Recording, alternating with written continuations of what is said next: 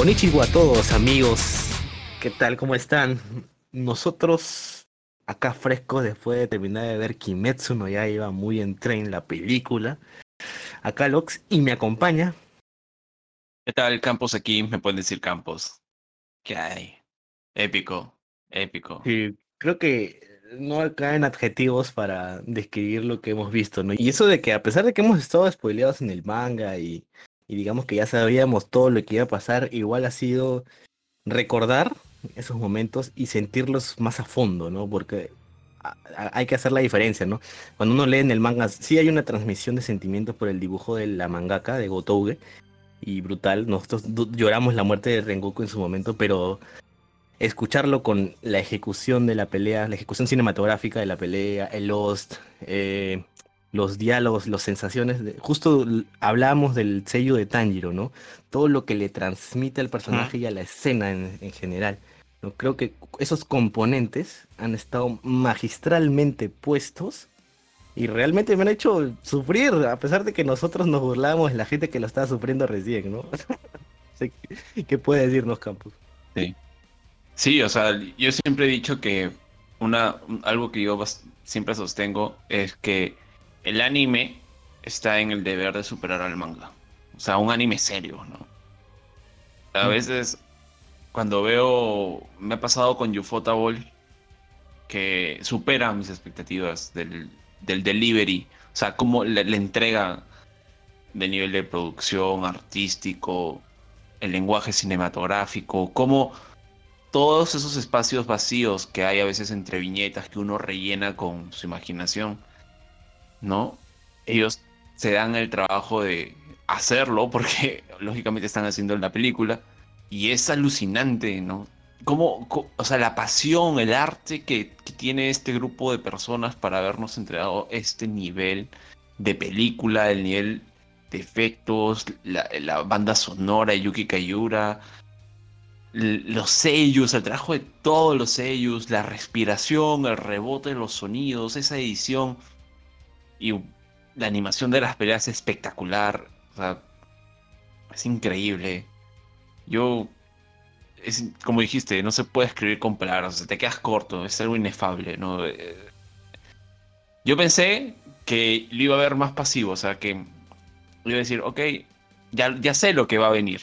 Pero no, ha sido como, como bien tú señalas, era como una experiencia totalmente nueva, ¿no? Y, y, y, y ha sido abrumador, todo, todo, todo, o sea, desde, por ejemplo, Memu Nemu, el malo, Enmu, eh, Enmu, Enmu, en su forma, Enmu, en su forma tren, este amasijo de carne que es como que una repartición de apéndices desparramado por todo el, el físico del tren y que aparecen los ojos y estos ojos tienen como una aura medio azul y parece un ser lovecraftiano y se subdivide y, y, es demasiado intenso. Sabes cuándo Tanjiro se está matando. O sea, la regeneración, la regeneración es, este, llega a un punto en que desespera, ¿no? Sí, la regeneración llega a un punto en que desespera y no solo la de la de Emu, ¿no? La de Akasa también propiamente. Saben cómo hacer que hacer sentir, transmitieron mucho de que lo que tenían que transmitir, ¿no? Que a casa tenía una regeneración superior. Que a casa está en otro nivel. Todo eso se transmite. La carga emocional es bestial. El tema metafórico con respecto, por ejemplo, a, la, a los mundos oníricos de cada uno de los personajes es, es increíble. Es una, es una belleza visual. Es catarsis visual. O sea, Sencillamente estoy totalmente feliz y satisfecho con esto y espero que llegue, como siempre lo decimos, Lox, esperamos de realmente que, que pueda llegar la película a nuestro país y ir a verla porque merece todo, todo, toda la atención del mundo y es un producto, es un arte que merece de todas formas recompensarlo porque... Yo le iría a ver al menos unas dos o tres veces en el cine, honestamente. Sí, fijo, fijo, fijo. Porque para este tipo de nivel de producción, para este tipo de arte, para este tipo de, expre de expresión, ¿no? Para este nivel de pasión, eh, uno, uno, uno va y lo ve 500 veces y no, y no hay problema, no se cansa. O sea, yo de verdad estoy totalmente agradecido por esta película porque, Dios, ha sido realmente buena. Y ya digo, o sea, si tienen que hacer, si este va a ser el nivel de lo, de los, de lo siguiente para Kimetsu no Yaiba como anime, Eh, que lo hagan Campos, todo películas. Antes, de- me- me- an- antes de que sigas, Me eh, vamos a hacerlo sin spoilers en la review, ¿ya? Como para que no este. Para los que no han leído, no están al día en el manga. ¿no? Para que pueda Vale, vale, más vale. gente y la, gente no se sienta como que "Ah, me spoilaron el final, ¿no? Ok, ok, ok, ok. ya, prosigue, Es- perdón por interrumpirte. No, no te preocupes. O sea, de verdad, eh, si esto es el nivel que nos van a entregar de producción, y de hecho no, no lo dudo, no, no tengo ni la menor duda, porque Ufotable es sinónimo de calidad, como le dicen algunos, y Unlimited Budget Works. O sea, presupuesto ilimitado, trabajo de presupuesto ilimitado. Y es así. Es increíble, es increíble, estoy totalmente satisfecho con, con lo que he visto ha sido un golpe emocional bestial y ojalá ojalá este, sigan sacando anime y Ufotable y, y, así y recuerden si les gustó la animación por ejemplo el animador que ha chambeado acá es Nozomu Abe les gustó la pelea toda la coreografía de Rengoku a casa pues fue Nozomu Abe el que lo hizo Que no creo que haya nadie que no le haya gustado la pelea, ¿no? No, creo no, que sí, nadie de podría hecho, decir, Sí, habría que ser un maldito misógino para, para de- declararlo de esa forma, ¿no? O, o un ciego, con el respeto de los ciegos. Porque si lo escuchaste audiovisual por oído, igual es muy descriptivo, o sea, como te digo, ¿no? La emotividad plasmada en el trabajo de los seiyus es 10 de 10. Lo que hace Rengoku es, o sea, Dios. Dios, Dios. Sí, Ah. es, es como que, o sea, conscientes de que Rengoku ha muerto en esta película, porque ya no es, no, no es este novedad para nadie que esté escuchando este esta review. Eh, le han puesto todo el, el amor a la animación y a los poderes de Rengoku, ¿no? En, en- en cada frame de, en, el que aparece, en el que aparecía, yo escuchaba a Campos regocijarse que, ¡puta madre, qué buen diseño! ¡Qué buen diseño! sí, sí, sí. Sea, lo han hecho con mucho Lo- lo que cariño, pasa- técnica. Sí. Sí, lo que pasa es que, o sea, el tema de, de, de la, de la estet- aesthetic, ¿no? De la estética, uno ve, por ejemplo, la primera, lo que dije Lox, oye, segundo uno, dos, y hay un tema de que está Oyakata Sama, y es un plano largo, y hay un tema de, de varias lápidas, ¿no? Y ya te transmitía una paz tremenda. Entonces, wallpaper. Luego está Nezuko con, con Zenitsu en su mundo ideal otro wallpaper. Hay, hay escenas muy particulares con tomas muy puntuales que son eran muy bonitos, muy armoniosos, ¿no? Con esa luminosidad propia que tiene el motor gráfico de, de Ufotable, ¿no? Cuando renderizan sus imágenes y se ve este tema de, de, los efectos de luz que tienen, La paleta de colores, eh, las texturas. Entonces, puff, increíble. Entonces le decía el Andén 9 3 cuartos de Harry Potter.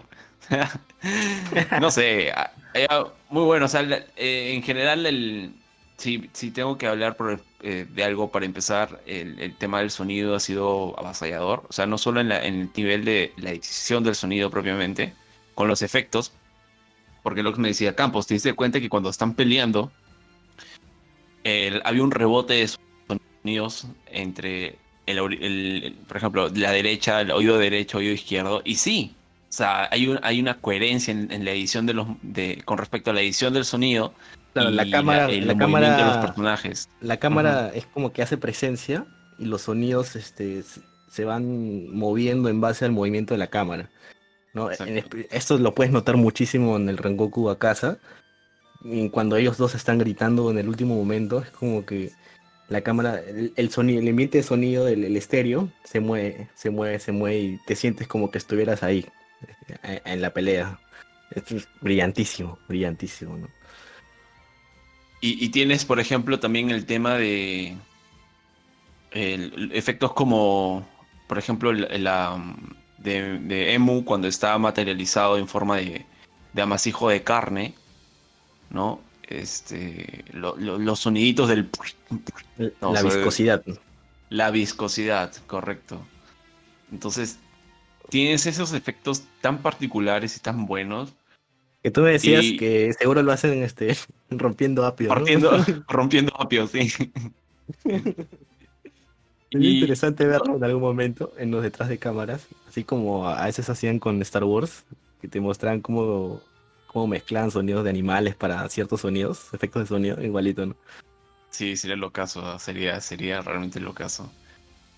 Este, por ejemplo, otra cosa que me gustó bastante fue el tema de, de la banda sonora. O sea, no, es una constante, ¿no? Ya el, tema del arte, la, musicalidad de Yuki Kayura, su estilo propio, en qué, qué precisión, ¿no? Para enganchar en cada escena. Y cómo juega con el leitmotiv de, de Tanjiro, ¿no? El, el Kamado no Uta, ¿no? El tarara, tan, tan, pero lo usa con distintos matices en cada escena. O sea, no es que usa el mismo, el mismo, el mismo, el mismo, sino que a veces le pone tonos más agudos, melancólicos, otras veces con un piano, eh, en silencio solo una el guitarra, Una guitarra un poquito de distorsión. Exacto, lo, usa por, por, como que una, como que si un viento pasara y después regresa a los principal. No, me, hace acordar mucho al trabajo de este John Williams con Star Wars, que a veces se usa el, el leitmotiv de la fuerza para pequeños momentos clave y de ahí vuelve a los principal. O sea, esa jugada, el uso del ese uso del leitmotiv me parece genial, ¿no? Sin, este, no, no recurre al explotarlo, sobre explotarlo, porque como tú me comentabas en alguna parte de la película, cada, cada escena os distinto, cada escena os distinto, cada escena os distinto. Le mete un poquito de leitmotiv para que tú sepas, estamos en Kimetsu no Yaiba, pero ahí regresas. Eso es brillante, para Sí, claro, y sobre todo que se, concentra mucho en la emotividad de Tanjiro, ¿no? O sea, y es bestial, porque hay momentos que son casi multirrítmicos, o sea, yo te decía, oye, esto es Godzilla, ¿no? O sea, por ejemplo, cuando están encima del tren Tanjiro y, que se siente como que todo, todo, todo, todo, todo, todo, todo, todo, todo, todo, o sea, como que, uy, algo, las cosas se están poniendo mal, ¿no? Y luego arranca más ritmo, Incluso hay una parte cuando recién revelan a Rengoku que primero le ponen una entonación medio mm, como que mística, ¿no? Como que mágica, luego un toque oriental y luego cuando Rengoku entra en acción inmediatamente cambia, él sigue siendo la misma tonalidad, la misma musicalidad, pero ya es el fondo, la percusión es dubstep, básicamente. Entonces, el amalgama de espectro musical y de estilo que tiene Yuki Kayura, que lo he escuchado, por ejemplo, desde siempre, ella está en Ufotable y la tiene desde Kara no Kyoka y hasta trabajos en Fate y ahora en Kimetsu no Yaiba, también en Sword Art Online, etc. En trabajos como en Calafina. Entonces, Madoka Mágica. Sí, se eh, también en Madoka Mágica. Se siente mucho y es algo que muy reconocible y es algo que siempre es distinto, pero tú sabes que en el fondo, en el core, en el núcleo de esa música, está la, genialidad de Yuki Kayura, ¿no? Que es ese, ese toque grácil de la lluvia cayendo, pero también puede ser, pues, un relámpago furtivo que amenaza con extinguirlo todo, ¿no? Y barrer el polvo de la tierra, o sea, es bestial. Y estoy totalmente, me, me, ha sorprendido muchísimo, ¿eh? y déjenme decirles que el, el Lost que más me gustó fue cuando e-, Emu muere, cuando está haciendo este soliloquio de, de, frustración, de darse cuenta de que en términos de poder es un ser menor, ¿no? Y comienza a, cuestionarse y a, tratar de analizar por qué ha perdido, ¿no? Y que finalmente que su existencia no tiene ningún tipo de sentido, entra en un nihilismo sin mucha profundidad, pero es... Ese host, escúchenlo de nuevo, es bestial, ¿ah? Eso yo lo voy a poner para leer y, bestial, o sea, me, me ha encantado, me, pareció muy, muy, muy, muy sereno, o sea, una invitación a la ataraxia más pura, genial, ¿ah? muy bueno, la verdad. En general me ha sorprendido mucho Lost, el trabajo de Yuki Kayura 10 de 10, la canción final también cantada por Lisa, hubiese esperado tal vez que ese sea Aimer, pero no, creo que Aimer es solo para Fate, no hay problema con eso, y, pero wow, wow, o sea, no sé. No sé si te querés agregar algo sobre, Lost, pero increíble. ¿ah? Sí, eh, cuando aparece a casa sí, sí recuerdo, clarito que le meten un poco de dubstep medio este con sonidos como que a este con ¿cómo se llama esta este esta que usan? Sí, algo así, como, o cuando le meten mucho este ¿cómo, llama, cómo se llama este programa? ¿Cómo se llama este programa para cuando no cantas bien te hace cantar bien y sales medio robótico, algo así?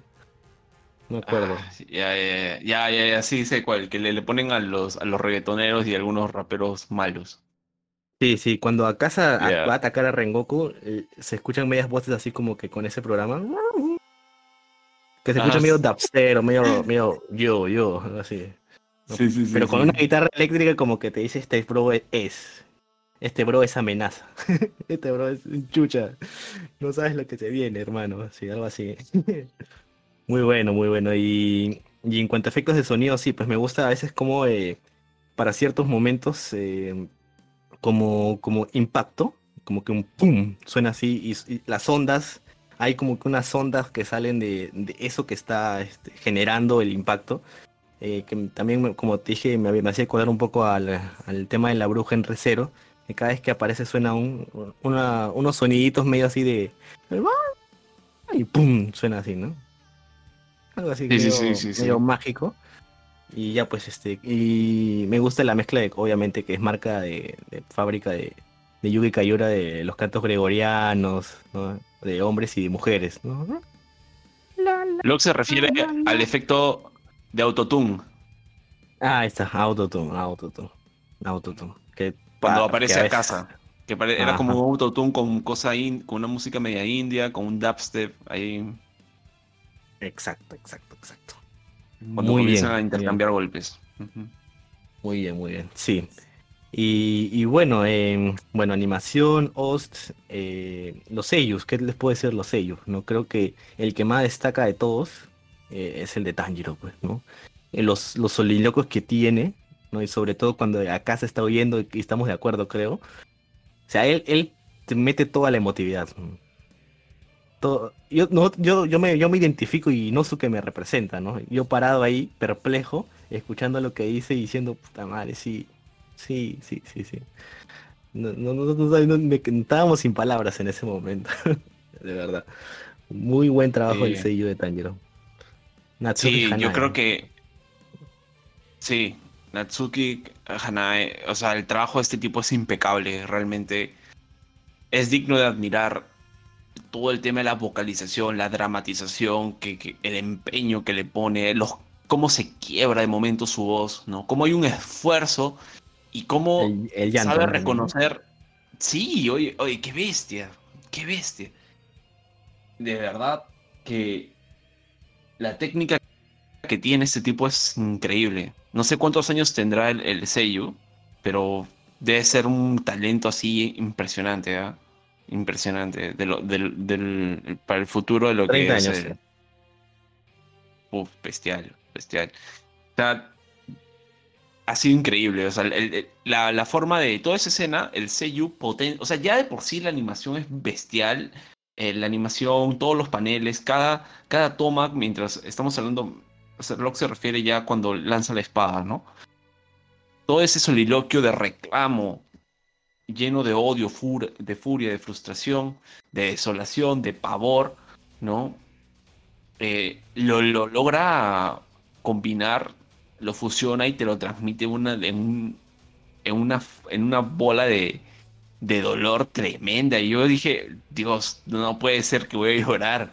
Pero era muy, muy poderosa, muy poderosa la emotividad.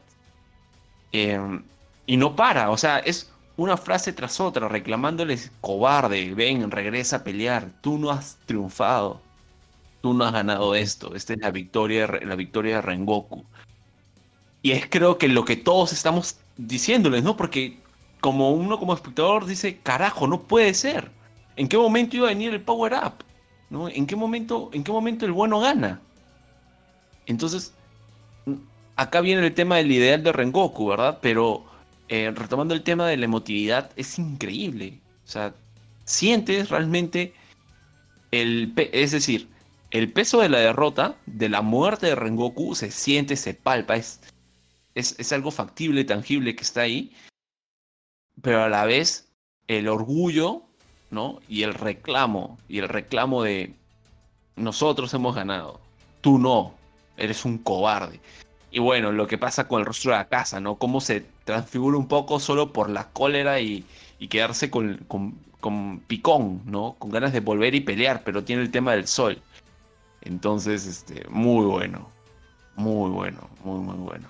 Otra cosa que me gustó fue el dominio del Seiyu de Rengoku con el tema de la respiración, ¿no?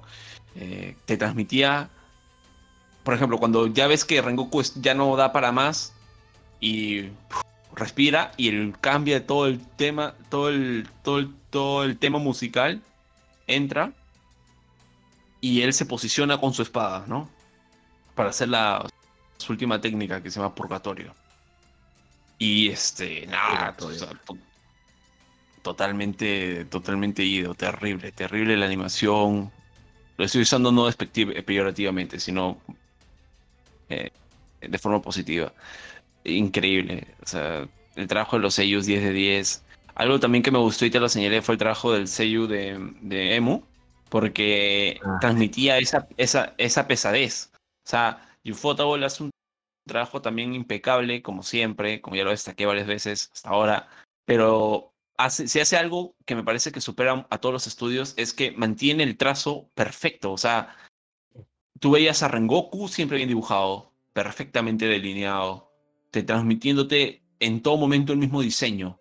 No había un, cambio brusco, ¿no? Tal vez uno que otro momento podía sentirse el cambio de estilo en, tal vez en, cosas menores como caminar, tal vez de Tanjiro o cosas así. Pero en general, lo de Emu, por ejemplo, Veanlo de nuevo la película porque tienen que verla de nuevo porque es un peliculón. Y no falla nunca. Y adicional a eso, el trabajo del sello transmite esa, esa, ese, ese descanso, esa pesadez, ¿no? Eso, esa voz que te dice, ah, tengo los párpados, los párpados me pesan terriblemente, quiero dormir.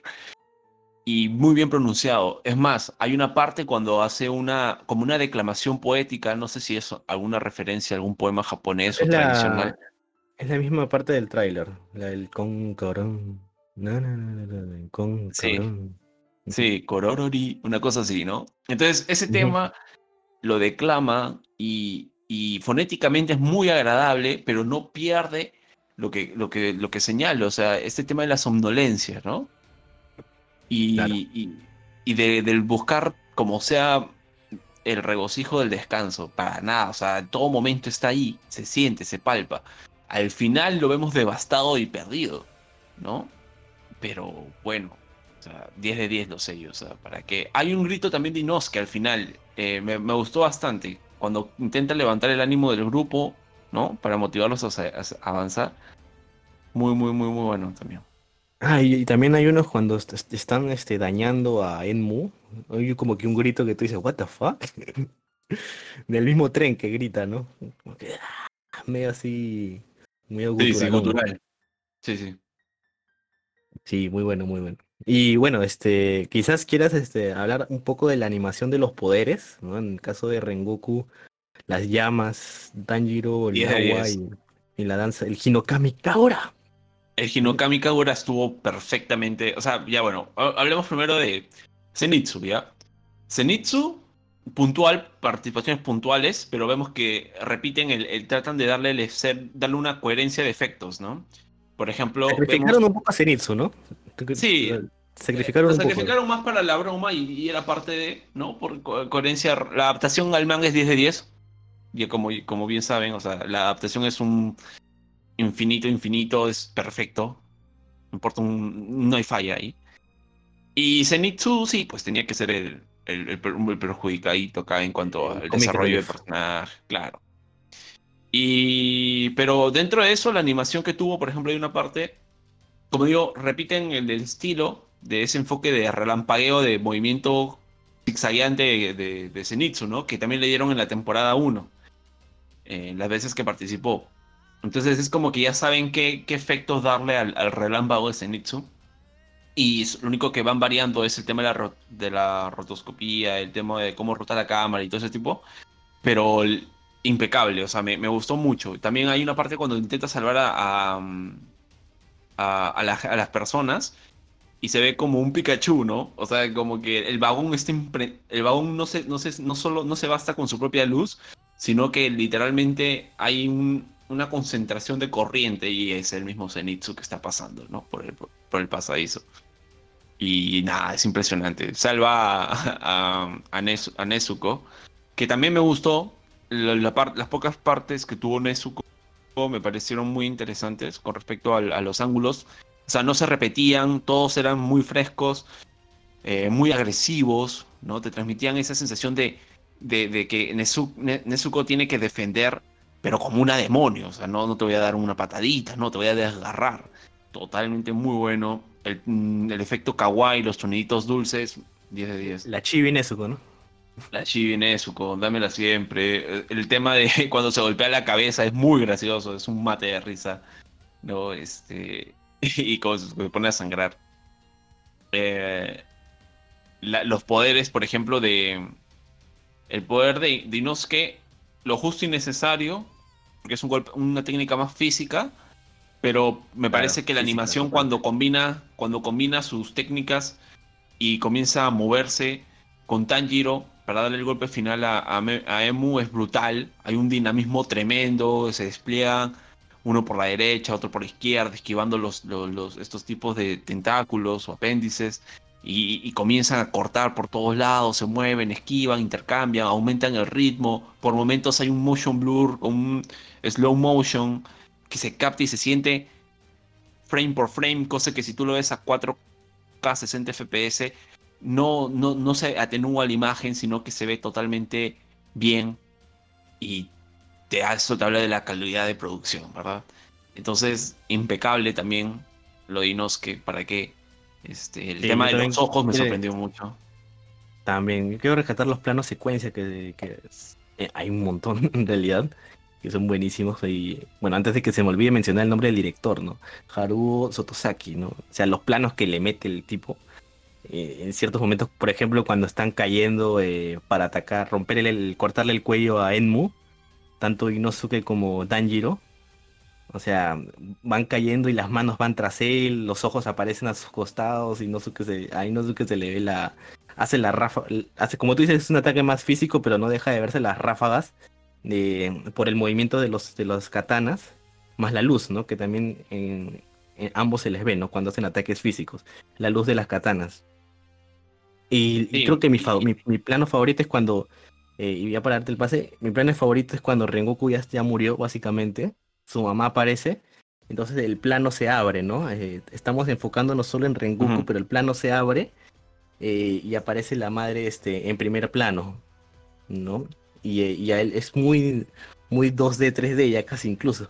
Porque vete, el primer plano tienes a la madre, segundo plano tienes a Rengoku y tercer plano tienes el fondo del, del paisaje. Entonces, 10 de 10 para mí, 10 de 10.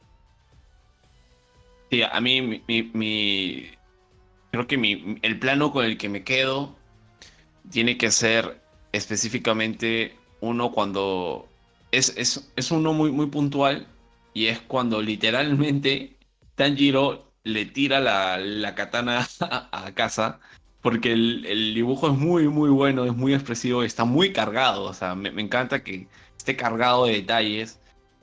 Y, y, Como que cuando le lanza, la impulsa con las llamas, ¿no? Algo así. Sí, algo así, algo así, se, te da esa, esa sensación.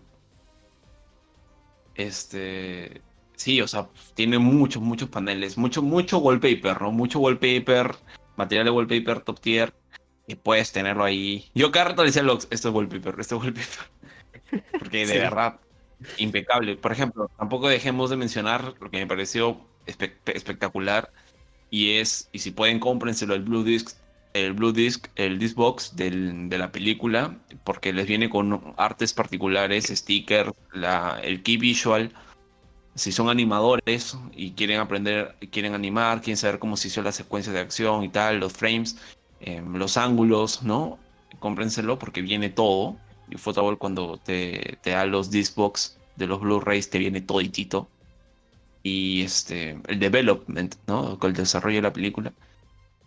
Y también te viene el tema de los seis, tiene seis pósters de del arte final, o sea, el ending de la película tiene la canción de Lisa, ¿verdad? Y se va pasando los créditos y aparecen ciertos artes. Ya, estos artes, tengo entendido, que también vienen en, tamaño póster si tienes el disc, el Blue Disc. Así que muy, muy, muy bueno. La espada, la espada rota. la, espada, rota, al final. Amigos, eso es. Eso es wallpaper fijo. De acá hasta que me muera. No va a haber.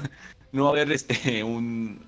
No va a haber, no va a estar mi rostro en mi, en mi funeral, va a estar esa espada y Super claro, esa espada rota representa la película, básicamente. toda la película, toda, toda, toda. Toda la película, y, la y, la consecuencia de la película también me parece un poquito. Sí, sí, sí, sí, sí, porque este no va a ser la última vez que se va a hablar de Rengoku. No es el único adelanto que voy a dar del, manga. No va a ser la única vez. O sea, es un personaje que como vimos este, en, la, en, la, secuencia final de en que el cuervo le da el mensaje a todos los Hashiras, eh, es un personaje que todos tenían en alta estima. Todos, a todos este, lo veían como una figura de respeto. Entonces, este, su muerte va a marcar mucho este, a, a, los Demon Corps. Solo eso, nada. Sí. Ahora, otra, otra cosa que me, me, encantó mucho es em, las aperturas que tienes con Rengoku. O sea, la, por aperturas me refiero a las primeras escenas. Em, comiendo, matándose de risa, gritando, eh, con la mirada un poco ida, ¿no?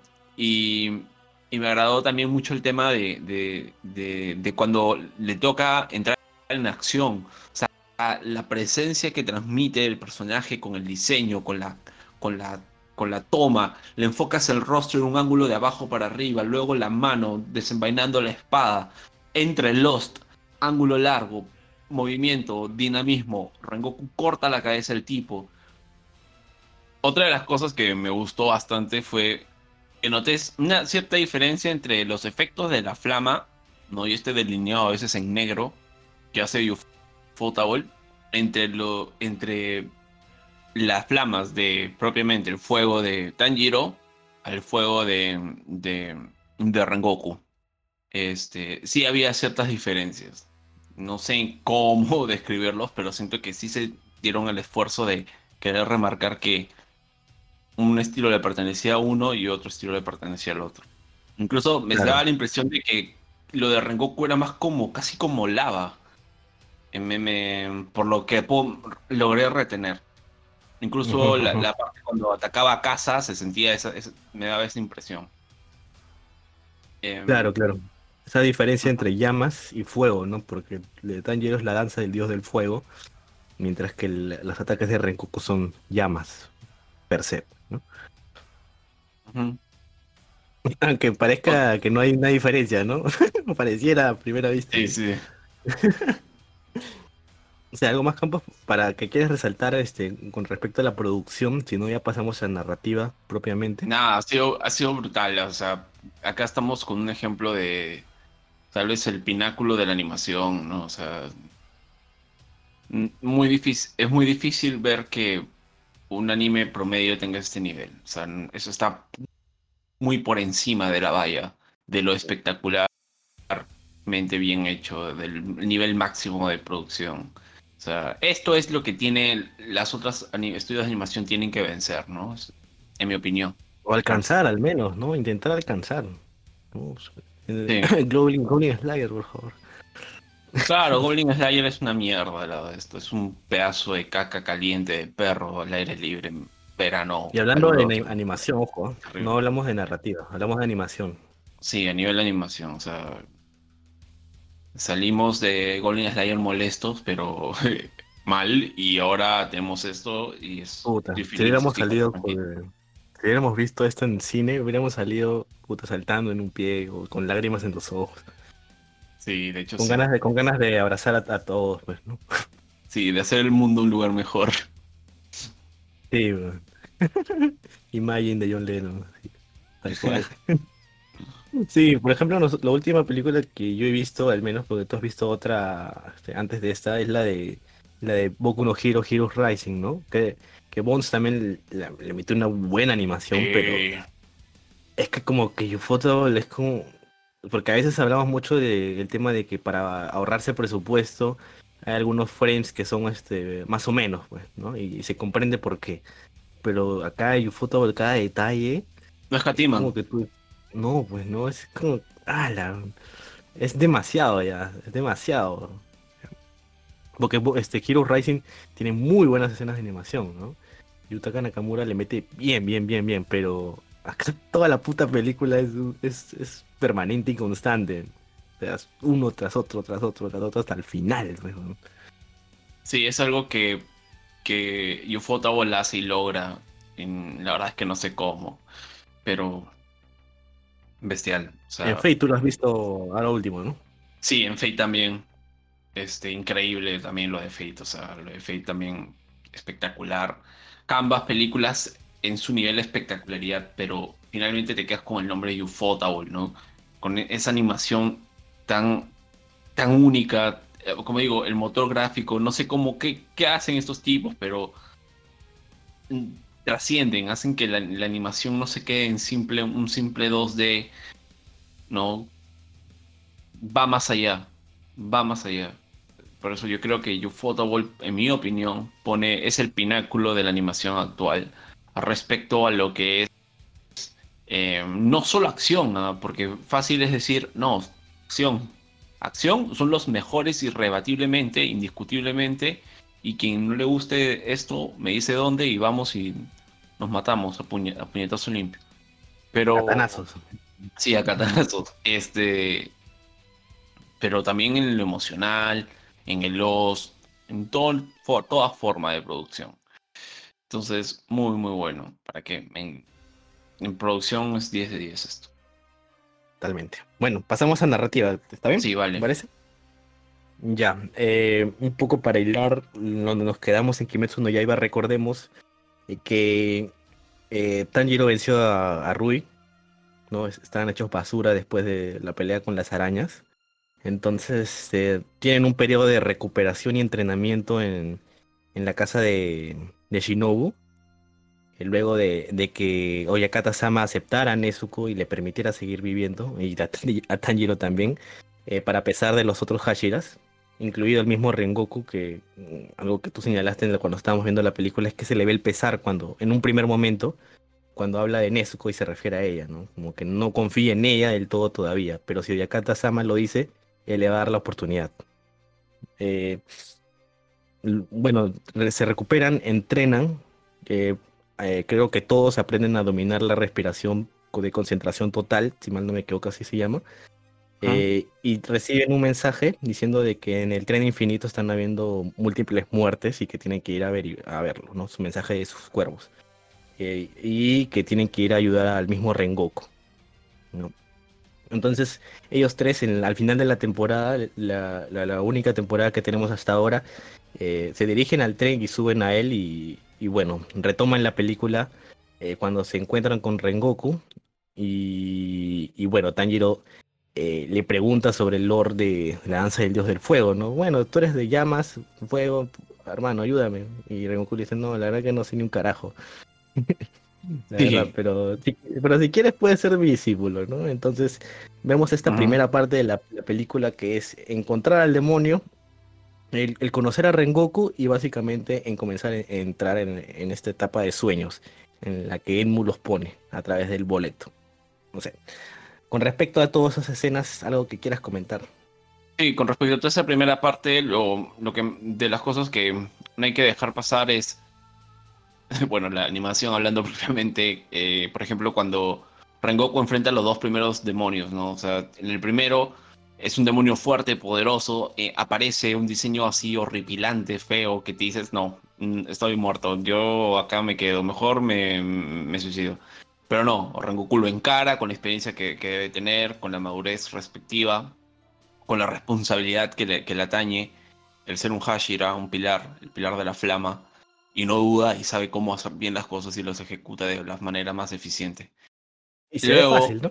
lo hace ver fácil. y lo hace ver fácil. Luego tienes el tema de que aparece otro demonio y vemos cómo, por ejemplo, evalúa bien la situación Rengoku y no es que se apresura, eh, queda mal parado en el intercambio de golpes con este demonio y Rengoku eh, hace acá un poquito lo que decíamos el Ida Stein, ¿no? O sea, eh, de Boku no Hero Academia. O sea, Rengoku prioriza salvar a la persona que está atrapada y puede quedar en un fuego cruzado. Lo esquiva muy bien, muy mucha velocidad, hay mucho dinamismo ahí, buena transición de movimientos y finalmente lo liquida con un movimiento espectacular, ¿no? Con corte de espada. Entonces, y no se te queda perplejo. Y no es que queda como que, que acabo de ver, porque se supone que no es el que tiene mejor instinto, no de reacción. Y quedan todos con el tema de, a ser mis discípulos y, y Rengoku riéndose, ja, ja, ja, ja, ja, como orgulloso, ¿no? Y ellos, Aniki, Aniki, y hacen esto de que ponen el Aniki clásico de este cuento tradicional japonés, que no recuerdo el nombre, de poner el, el chico los chicos tan característicos, ¿no? Por ejemplo, el Zenitsu con los dientes salidos y con voz de tonto y el, y, el otro su siguiente con una voz más grave de Aniki, Aniki, Aniki. Sí, con ese tipo de tono. Entonces, este, se da eso y queda muy gracioso, es muy divertido, es muy bueno, ¿no? Esa es la primera parte, básicamente. Sí, así es, así es. Hasta ahí todo muy bien, todo feliz, todo tranquilo. Vamos empezando bien, chill. Eh, y luego eh, entramos a al trance de Enmu, ¿no? A estos sueños. Eh, muy interesante todo este tema, ¿no? Porque digamos que Enmu te atrapa en un sueño que puede ser que en su mayoría, o bueno, él los puede manipular por lo que pudimos entender, y puede querer atraparte y que tú mismo quieras mantenerte en ese tipo de Matrix, ¿no? Sin, sin que salgas, ¿no? Y mientras estás en esa etapa de, de regocijo, felicidad, eh, que se amolda dependiendo de tu realidad, ¿no? De todos tus recuerdos. Eh, bien, ah, se amarran unos chivolos que también están siendo manipulados por Enmu, que les promete eh, mantenerlos en un sueño profundo, en un mundo feliz. Además, por recordar, seguro los que habrán, visto Black Mirror, este, este, artefacto que, te lleva justamente, que siendo tú una persona, o, Campos, tú que has visto también este Sword Art Online, eh, en la temporada esta chiquita que tenía una enfermedad terminal, y, pero ella a través del juego eh, podía vivir una vida plena y la mantenían conectada a eso. Algo, eh, algo de ese tipo. Claro.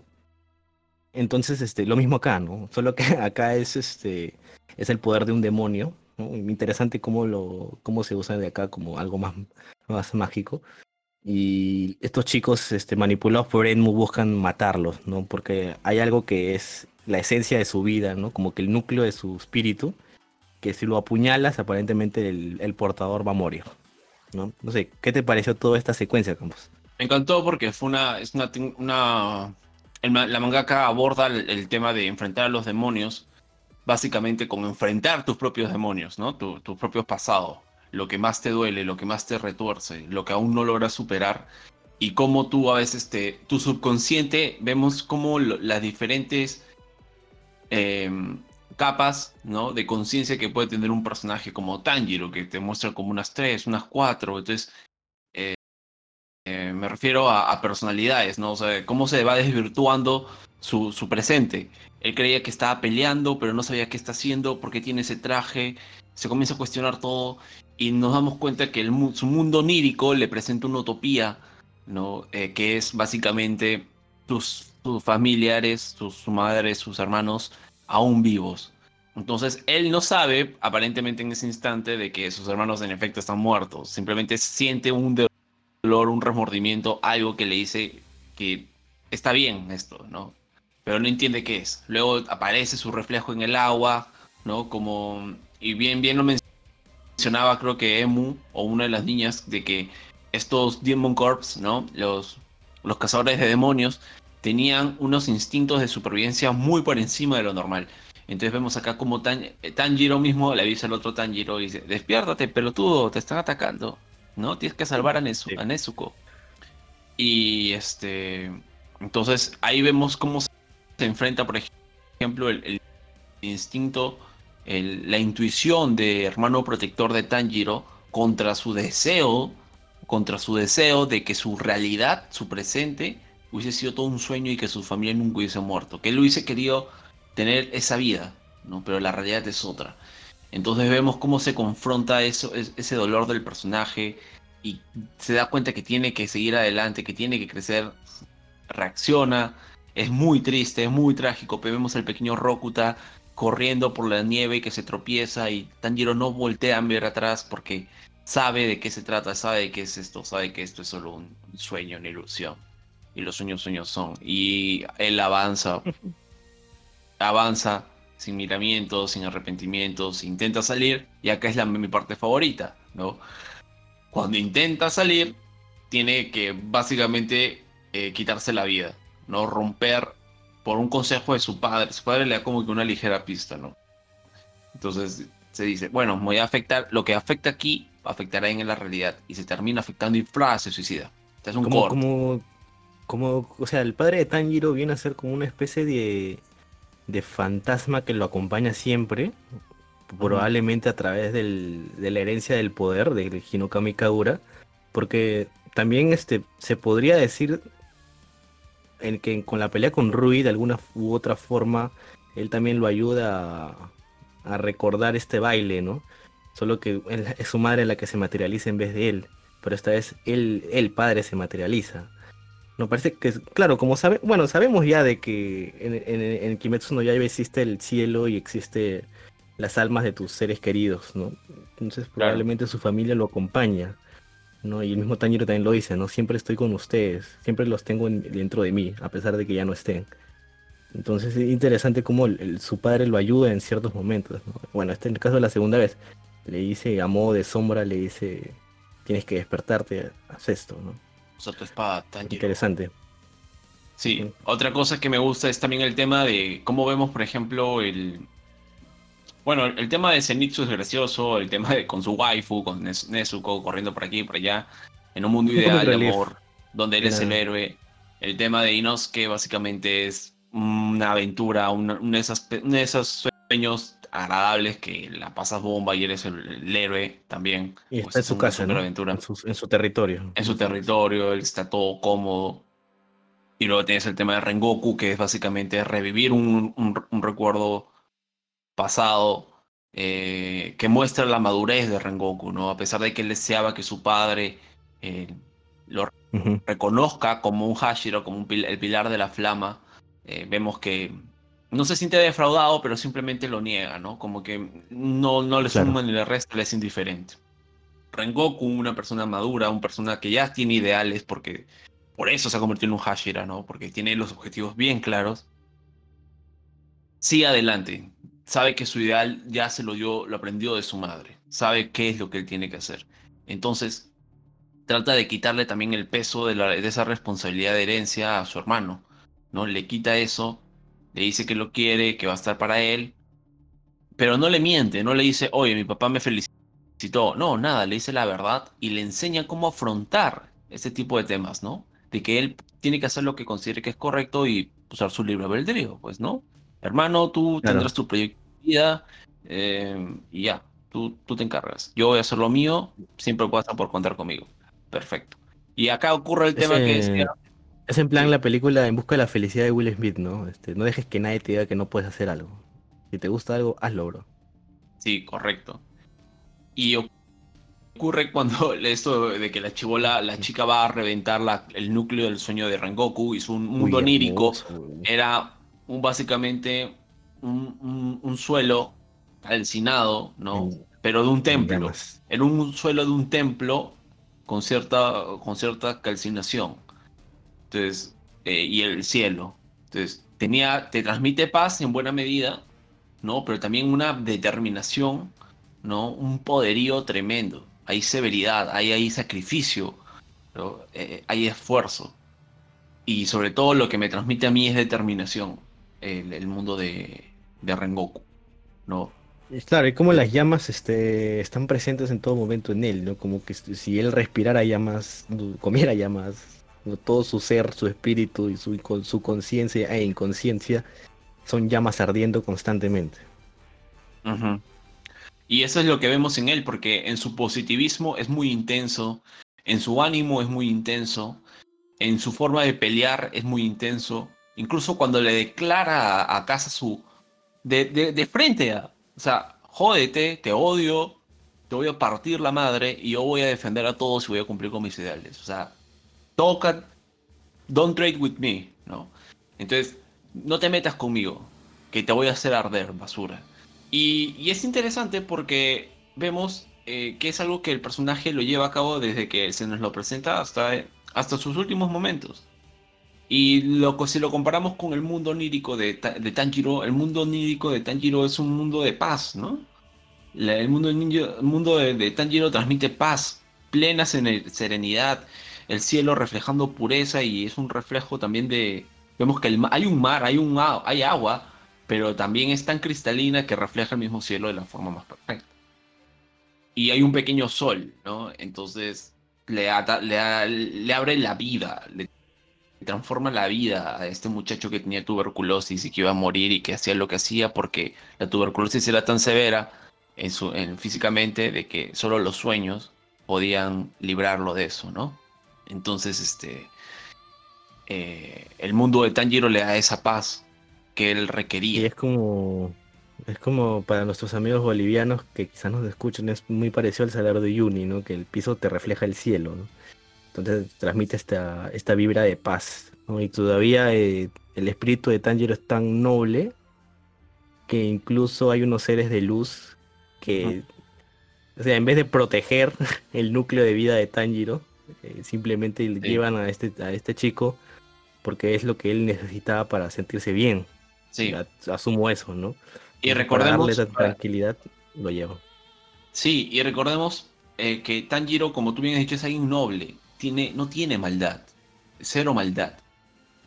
No es un ingenuo bien intencionado, sino que él reconoce la bondad y la maldad instintivamente y con mucha intuición también. Vemos que él tiene mucha, piedad, mucha piedad, ¿no? muestra misericordia. Vemos que sufre incluso por la existencia de los demonios, ¿verdad? Entonces, eso es Tanjiro, la empatía hecha un personaje. Eso es. Y vemos como su desarrollo de él mismo. Y luego ya cuando vemos, por ejemplo, el Tanjiro enfrentando a Emu, vemos que la determinación que tiene Tanjiro, Ya una vez habiendo reconocido de, qué es real y qué no lo es, rompe el mundo de los sueños, su propio mundo onírico utópico, sus, seres queridos aún vivos. Se mata se mata y se mata, se suicida, se suicida y lo sigue haciendo. Y es una determinación increíble porque ni siquiera lo duda, tan pronto em, Emu lo manda a dormir, se despierta, lo manda a dormir, se vuelve a despertar con más fuerza. Pero qué rato este poder de Emu de, ¿no? Con un, toque, pum, te manda a dormir, ¿no? Sí, bestial, bestial, bestial, bestial. Porque yo me este imagino que si lo, si su, si usó esa técnica de, de hacerlos dormir, pero de una manera más estratégica, o sea, sin que ellos se den cuenta, fue porque eran tres y estaba un Hashira, pues, ¿no?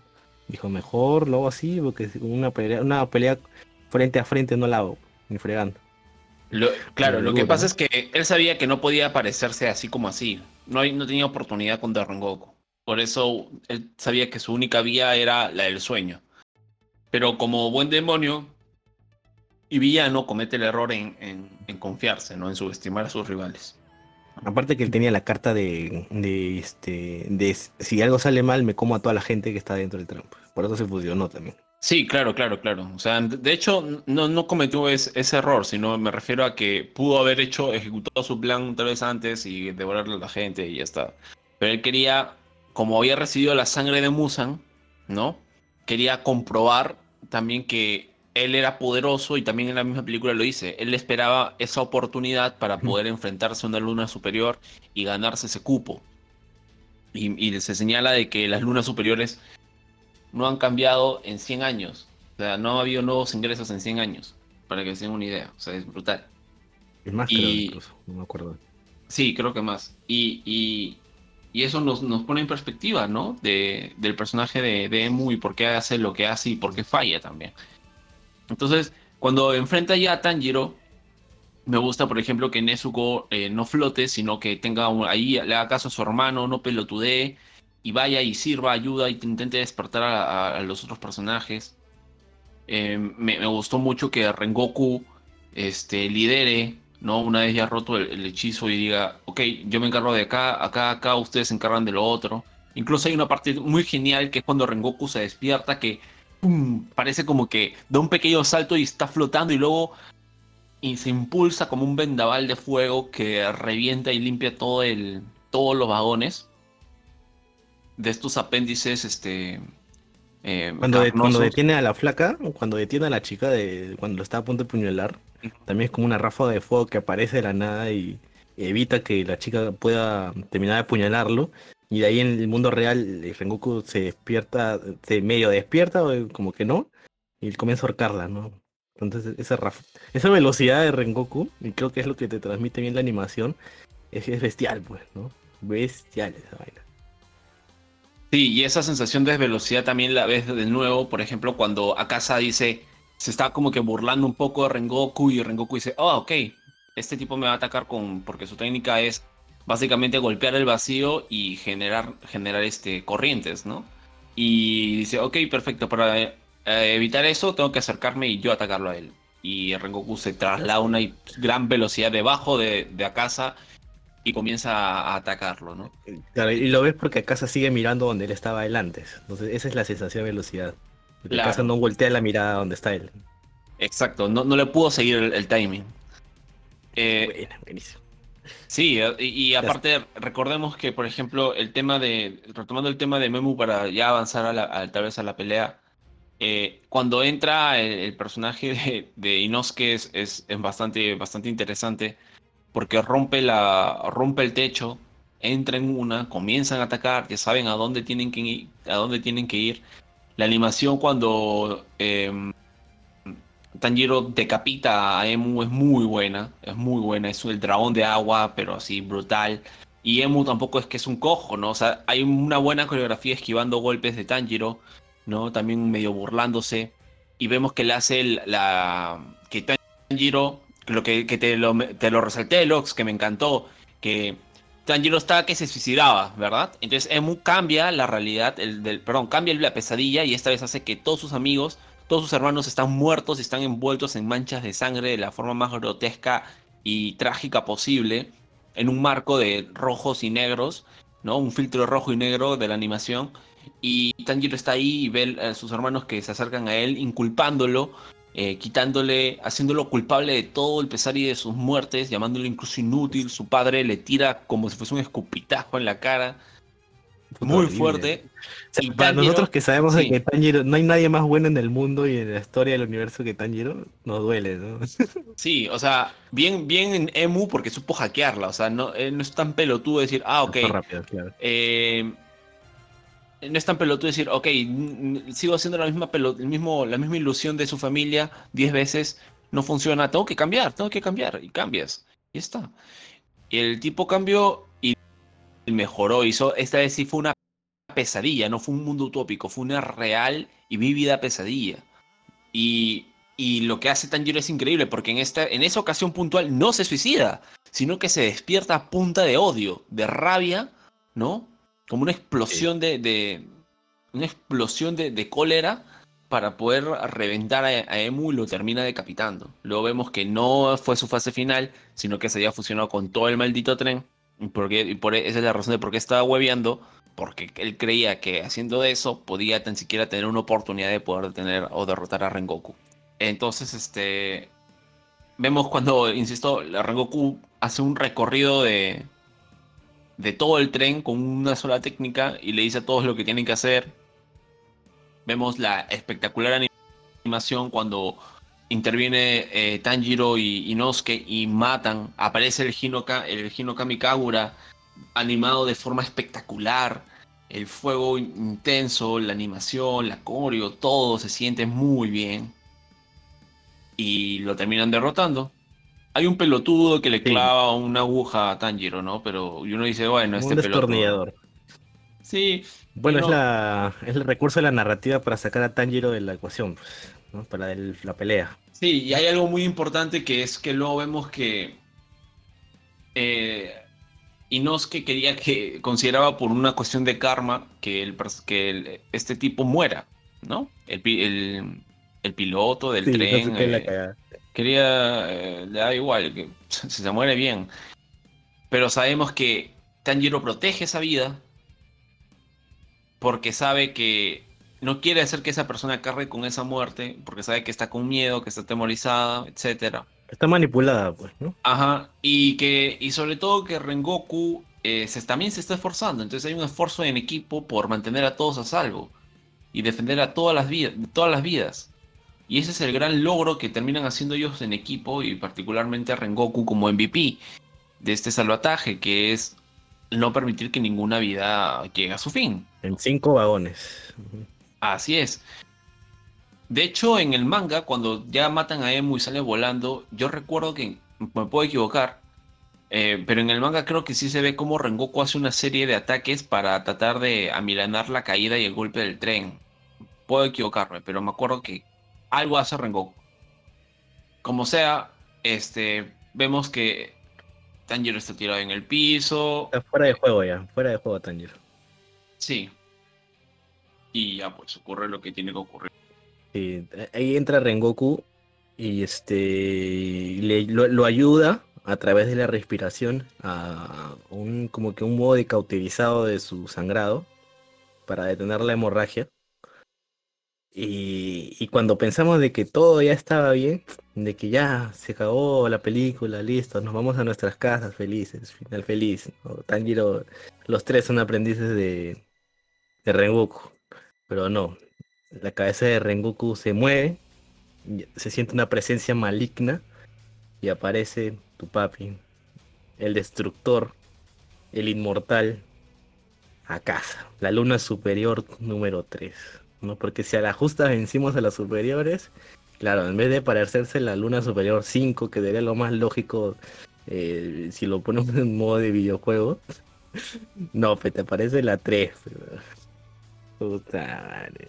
Sí, y, y se nota la, Inesperado La de- total. O sea, cuando lo leí en el manga era como que, what the fuck, no, pero todo Tanjiro te echó basura y Rengoku está cansado, no. Sí, sí, madre. sí, sí. Yo pensé realmente que Rengoku lo ganaba. Pensé que ganaba porque dije, no, este personaje es demasiado, es demasiado genial para morir acá. Eh, lo pero me acuerdo que, El Blood Armor, pues.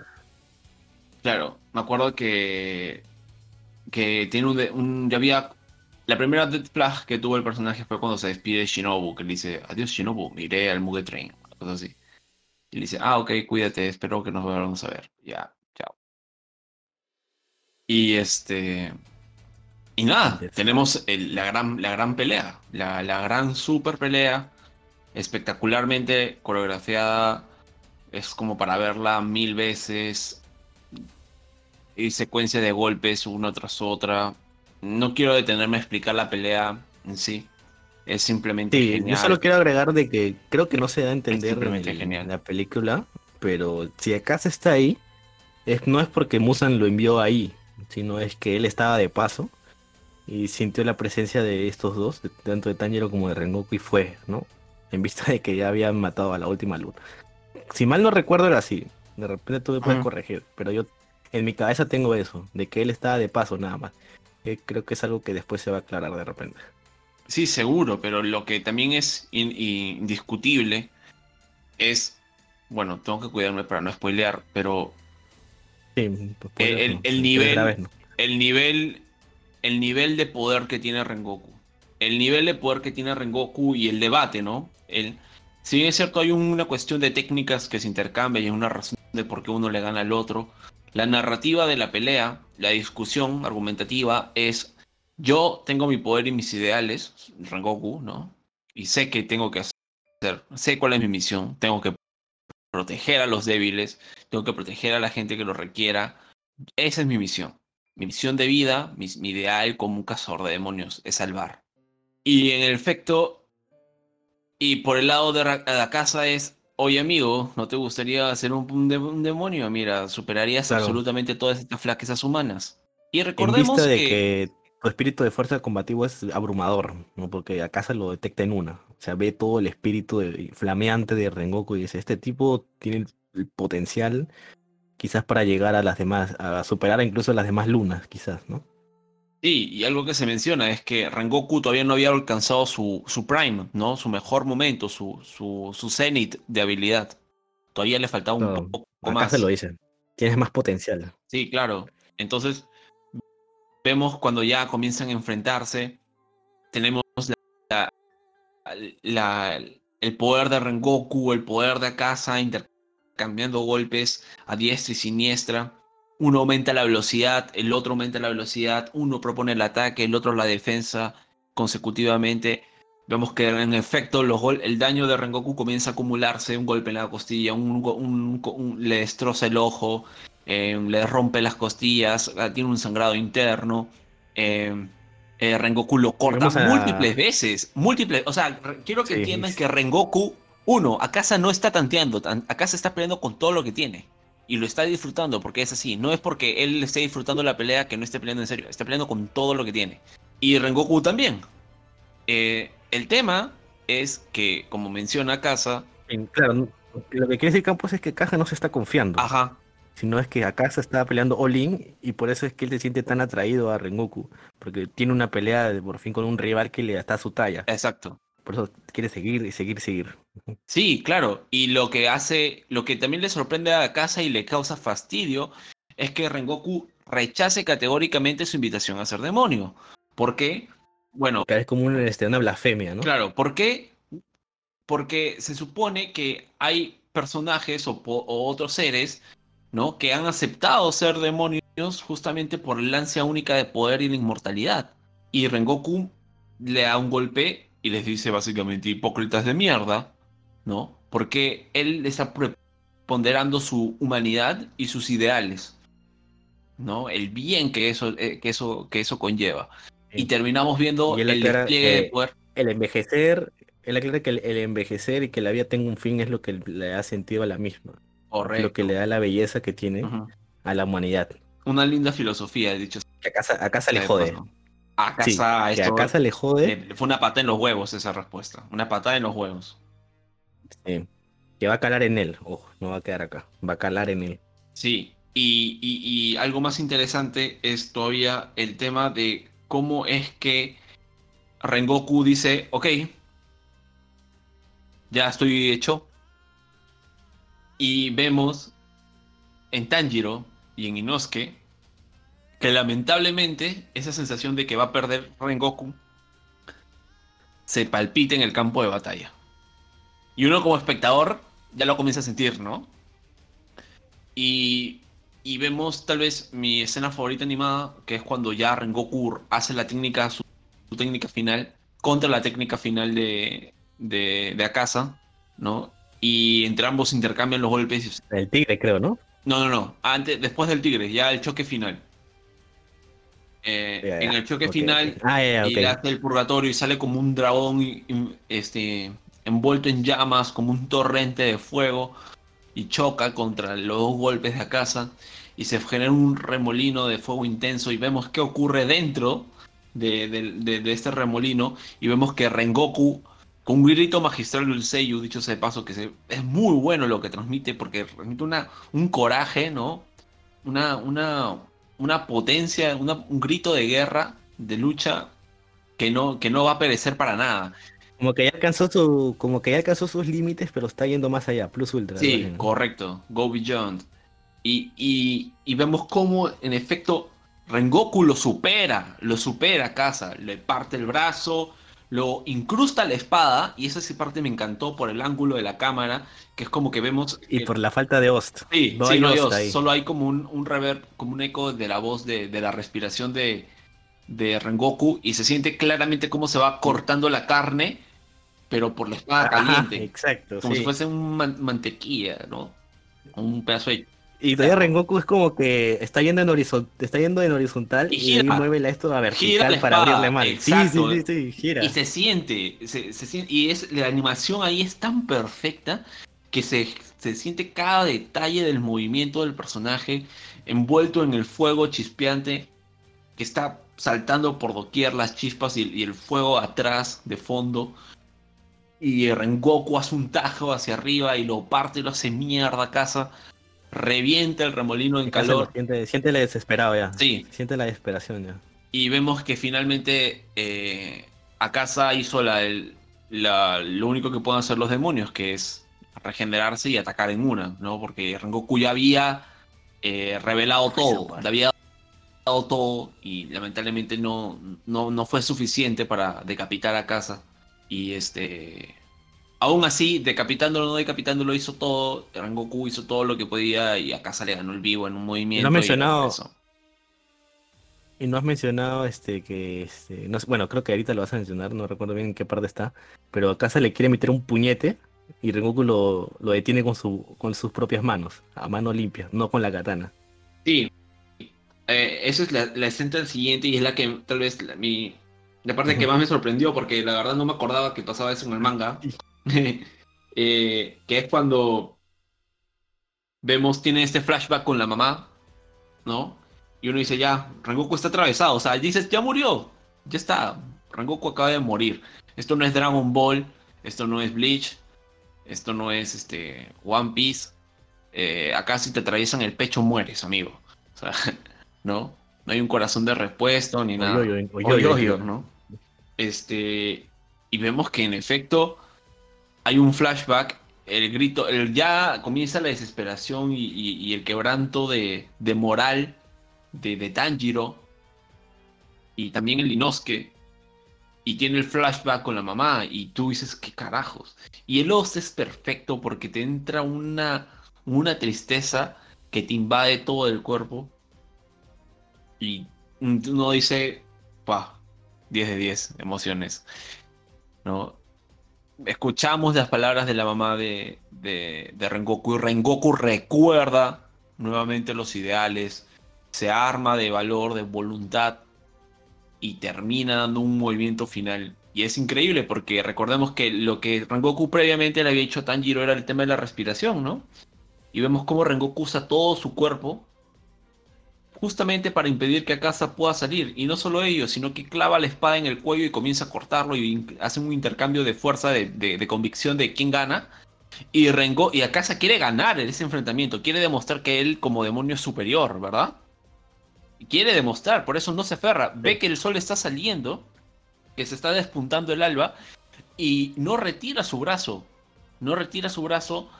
Y ahí es cuando ocurre lo de que le va a meter un puñete en el rostro de Rengoku y Rengoku lo detiene con la mano. Con la mano. O sea, Rengoku es un espadachín. Akasa es un demonio karateca que ha entrenado muchísimos años, solo sus golpes. Y un golpe de Akasa, de Akasa no es un golpe cualquiera y Rengoku lo detiene con la mano desnuda y lo frena ahí en seco. un puñete de casa, para no irnos este, a otras partes del manga, un puñete de casa ha atravesado a la Rengoku, atravesó todo el pecho. Claro. porque acá no le, no le partiría la mano? Claro. Es el espíritu, el espíritu de combate. Que para mí ahí, ahí hay un este. Eh, ¿Cómo se llama cuando este Suben de poder. Power up. Ya me olvidé. Ajá, hay un power up, pero no hay victoria, pero hay un power up ahí, güey. Sí, sí, claro que sí.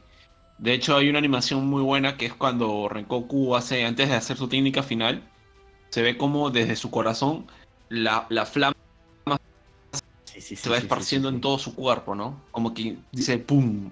Ah, este es mi momento, como que nací para esto. Y y es increíble, pues, es increíble el despliegue de poder, la animación, la producción, el Lost. Vemos que Rengoku intenta hacer hasta lo último y a casa se, se caga en los pantalones, le invade el miedo, el, miedo inexorable de la muerte, ¿no? El, terror del más allá, el saber de que, de que ha fallado no solo como demonio, sino que en, todo su propósito de ser.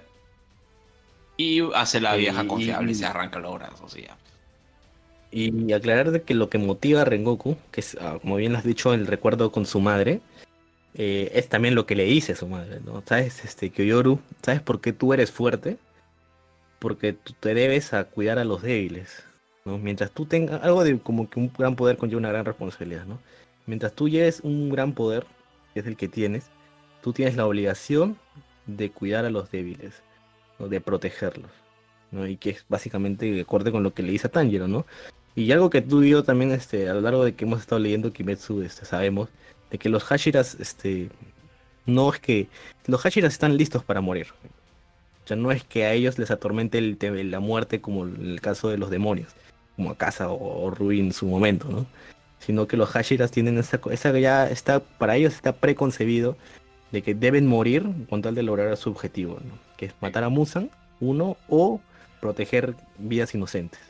Más que eso.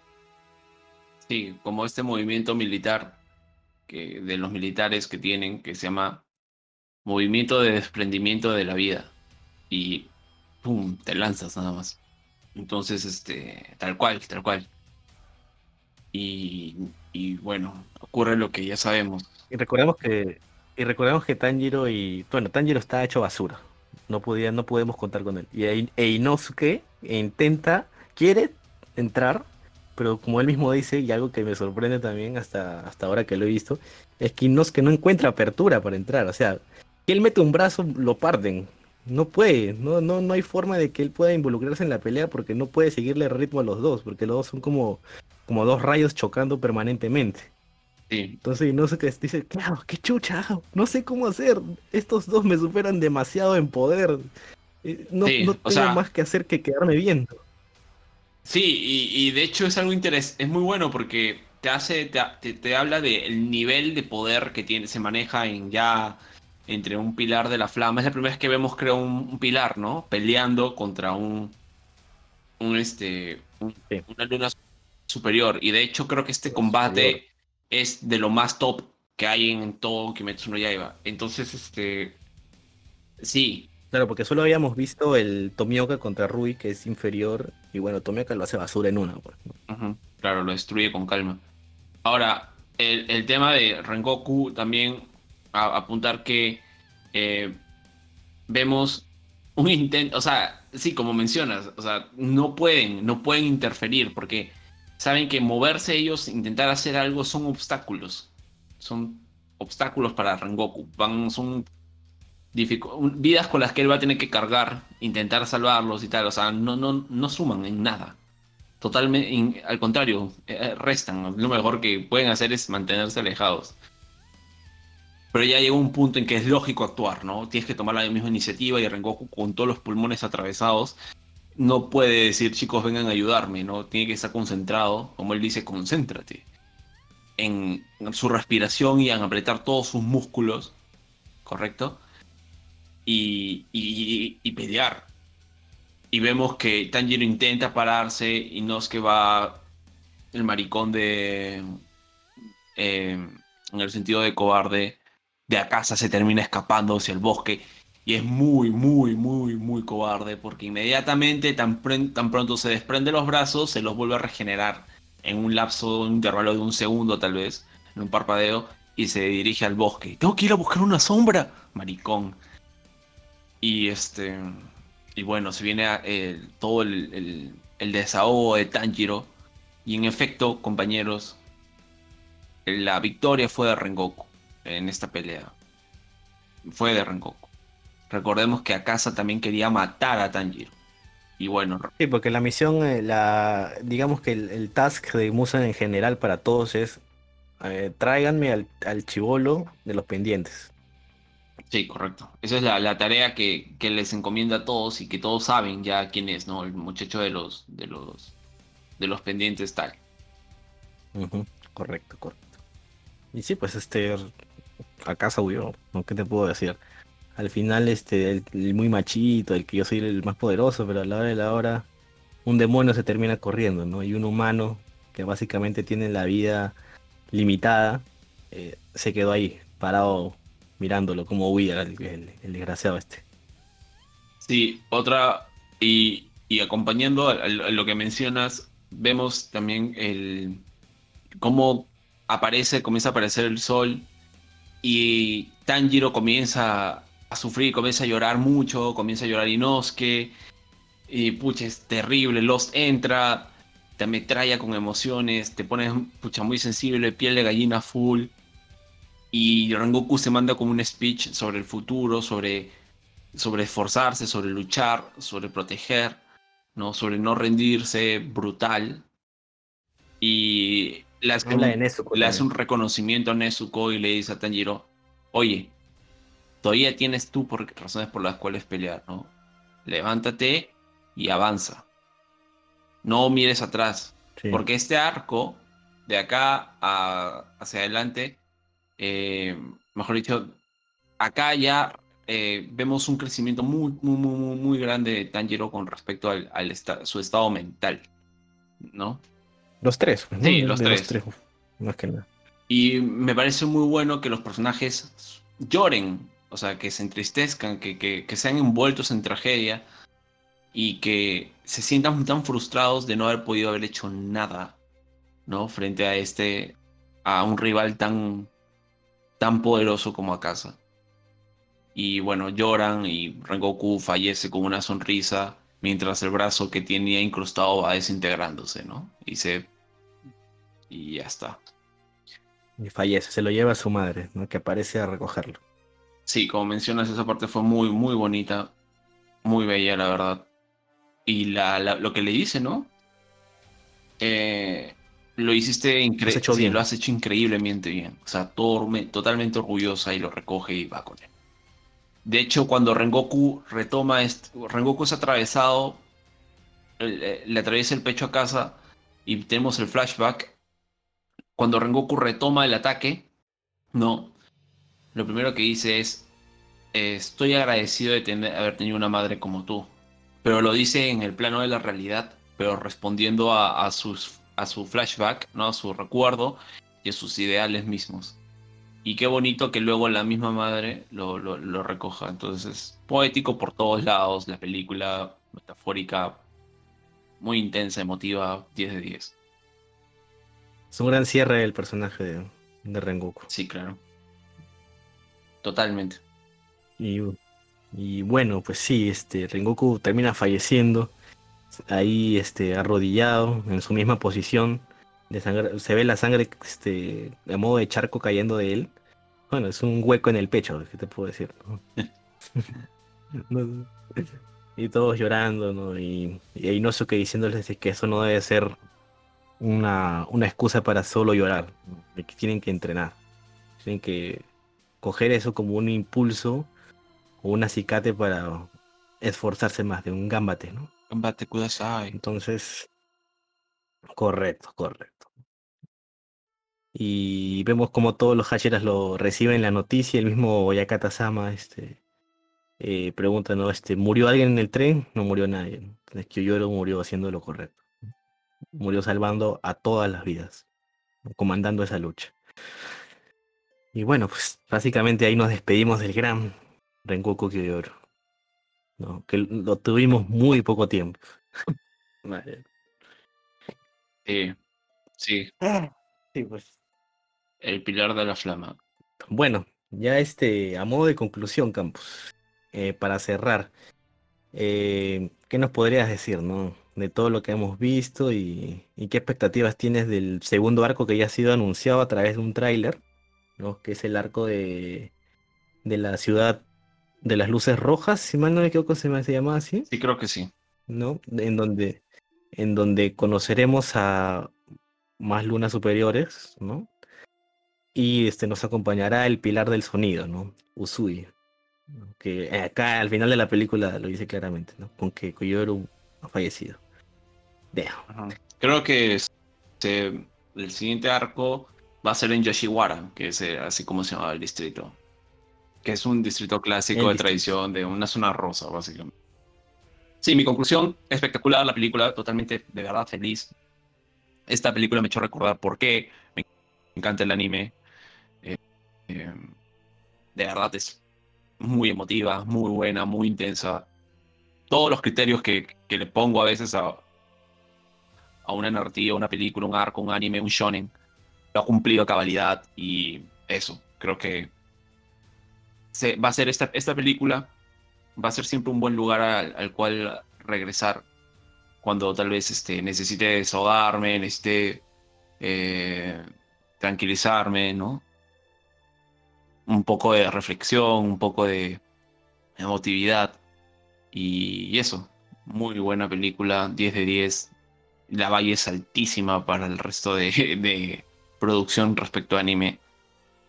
Y es increíble. Y si pueden ir a ver la peli, vayan a verla para aportar y para que siga saliendo este tipo de películas, ¿no?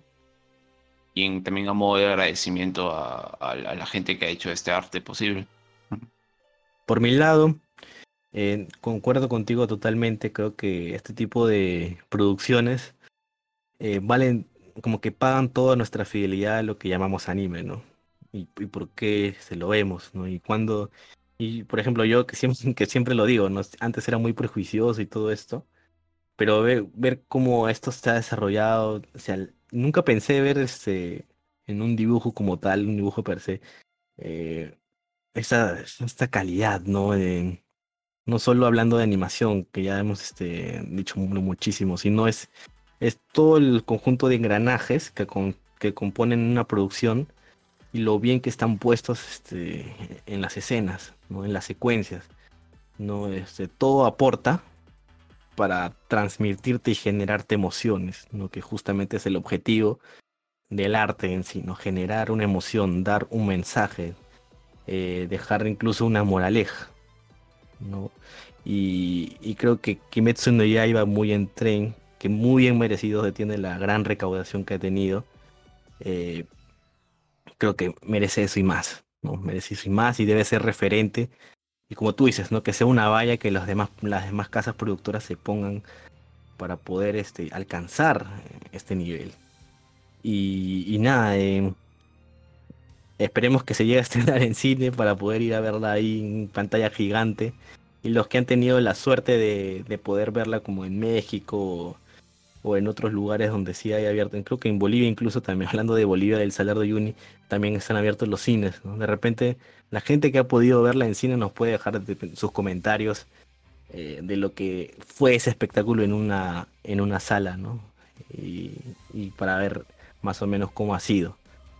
E igual, este, agradecerles si han llegado hasta este punto como siempre. Eh, dejen su like, porque me han dicho de que eso le da más difusión al video, entonces dejen su like, dejen su comentario, aunque sea comenten cualquier cosa, o comenten alguna película eh, que hayan visto ustedes y que de repente tenga este nivel de producción, o al menos algo parecido, eh, y nada, la revisamos y, y podamos comentar sobre ella también, totalmente de acuerdo, y si quieren, creo que Kimetsu no Yaiba está oficial en Netflix, así que pueden ir a verla de nuevo y ver las partes increíbles de animación y venir acá y ver cómo hay una coherencia de estilo muy marcada y nada, un gran, gran anime. Sí, sin más que, sin más que agregar, cuídense mucho, nos vemos la próxima semana en donde estaremos ahora sí reseñando SSS Critman, ¿no? Y ya veremos. Cuídense mucho. Eh, speech de despedida, Campos, última palabra del mejor diseño de by far, de lejos, de todo Kimetsu no Yaiba es el de Rengoku. Dicho sea paso. Correcto. Listo. Así que cuídense mucho, chao. Y Rengoku-san, siempre estarás en nuestros recuerdos. Sayo.